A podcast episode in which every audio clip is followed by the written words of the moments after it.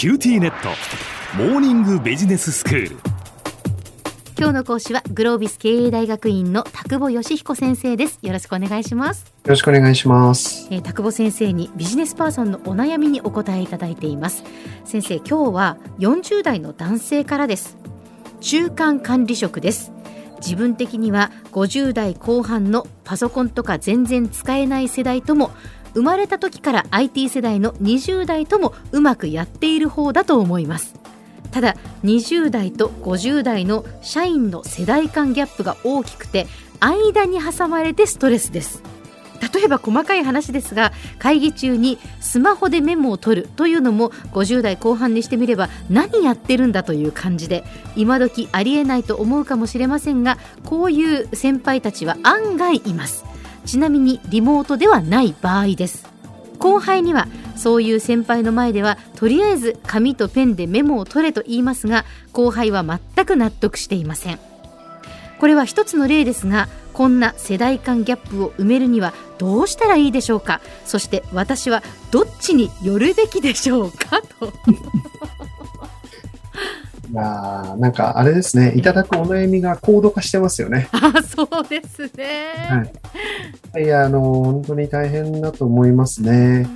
まあ、各言う私も50代後半ではなく50代前半なんですけども、まず一つはですね、両方からの歩み寄りっていうのは、はいどう考えても必要だろうなと思いますね。例えば20代の方が50代の人を見たときに、はい。なんか昭和生まれの頭の硬いおじさんっていうレッテルを貼って、まあしゃあねえなって言ってても、でも結局今の多くの会社は、そういう人たちが意思決定をしてたりもする事実があるわけじゃないですか。そうですね、なので、その事実をなんか横に置いといて、うん。ただ、なんか昭和の人はなんとかだとかって言ってみても、まあ現実的に物は動きませんみたいな。うんうんやはり世代を超えて歩み寄るっていう姿勢は若い人たちからも必要だと思いますと。うーんうん。で、じゃあ一方で、今度は50代半ばとか後半の方々っていうのも、やっぱりこれも最近の若いやつはあって何千年も前からその言葉はあるとか言いますけども、あの、そこになんか甘んじずにですね、うん。自分たちも努力をしないといけないと思うんですよね。うん。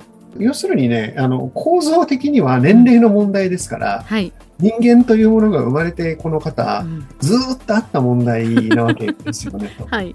で、よくですね、かつてないスピードでなんか時代が変化してますとかっていう人結構世の中に多いんですけどそれって本当かなって思うこともあるんですよ、僕。うんだって明治維新の時とかってもっと世の中変わったはずですよね。だって昨日まで封建社会だったわけですから。はいそうですよねうん。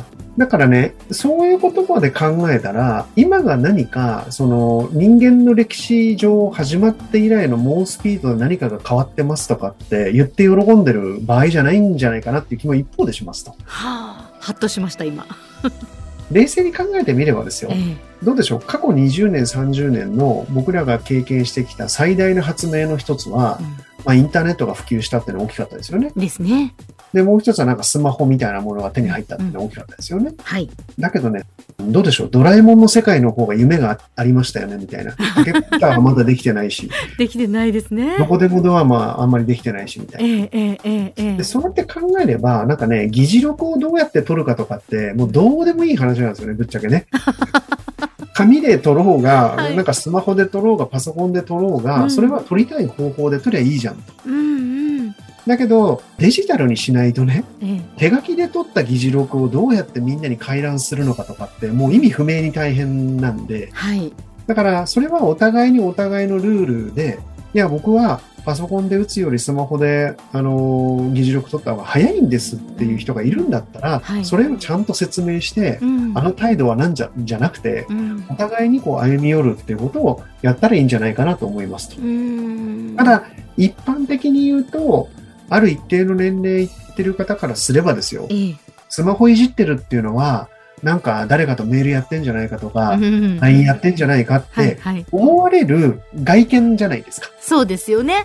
なんか真面目に仕事してるのかっていうふうに思われても致し方ないような姿勢ではありますよね。姿勢ですよね。見た目。は。うん。うん。だけど、それもお互いに、いやいや、私はこういう理由でこうやってスマホで議事録を取りますと。うんその代わり会議が終わったらすぐ議事録皆さんに送れますから、うんこういうスタイルでやりますっていうことのコミュニケーションをはい。ちゃんとすりゃいいんじゃないのっていう気が個人的にはします。だから、この方のご質問にお答えするとすると、ええどちらかによるとかいう問題ではなくて、はいはい。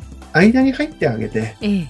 あの、こういう文化とこういう文化なんで、50代の偉い方々には、20代の子たちはこういう行動パターンなんで、うん。これ OK っていうことにしてくださいと。うんうん。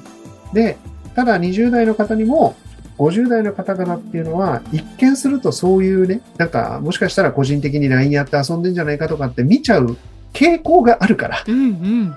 選択の余地があるんだったら、はい。まあ、パソコンでやったらどうという話をすればいいんじゃないですかね。なるほどなるほど。そんな気がしますね。うーん。ね、あの僕ね、結構ね、メリハリは大事だと思ってまして。あのこれコロナになる前ですけども、みんな集めてやってたミーティングなんかの場合は、ええ。時にパソコン閉じろっていう指示を出すことはありました。あ、そうですか。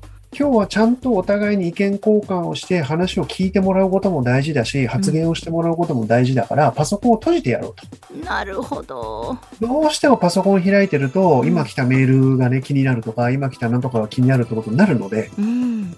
なんかそういうことをもっとなんかこう、プロアクティブにやってうん。いくっていうのは僕は一つ価値のあることかなと思うんですけども、そうですね。そもそもパソコンがいいのか、もうスマホがいいのかっていうのは、あの、ちゃんと話をして解決しませんかっていう感じですかね。確かにそしてねはいまたその先生がおっしゃったように、そのパソコンをじゃあ閉じましょうっていう時もどういう理由で今日の会議はパソコンを閉じるよっていうのをはいきちんとそのコミュニケーションとして伝えるっていうことですね。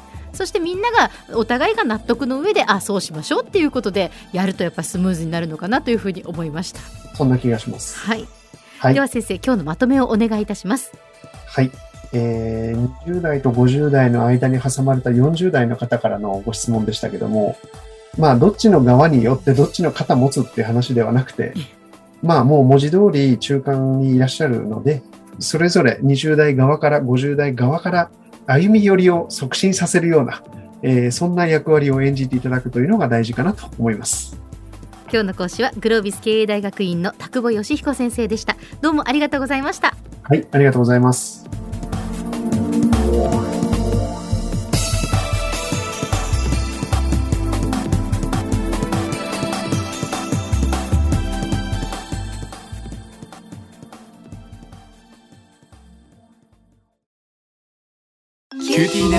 ビビックにしてから毎日必ず実家の父と母からビデオ電話がかかってくる。元気？で毎日だからそう変わんないよ。痩せたか？で毎日だからそんなに変わってないって。早く子離れしてくれ。温かさとつながっている。九州のネットはビビック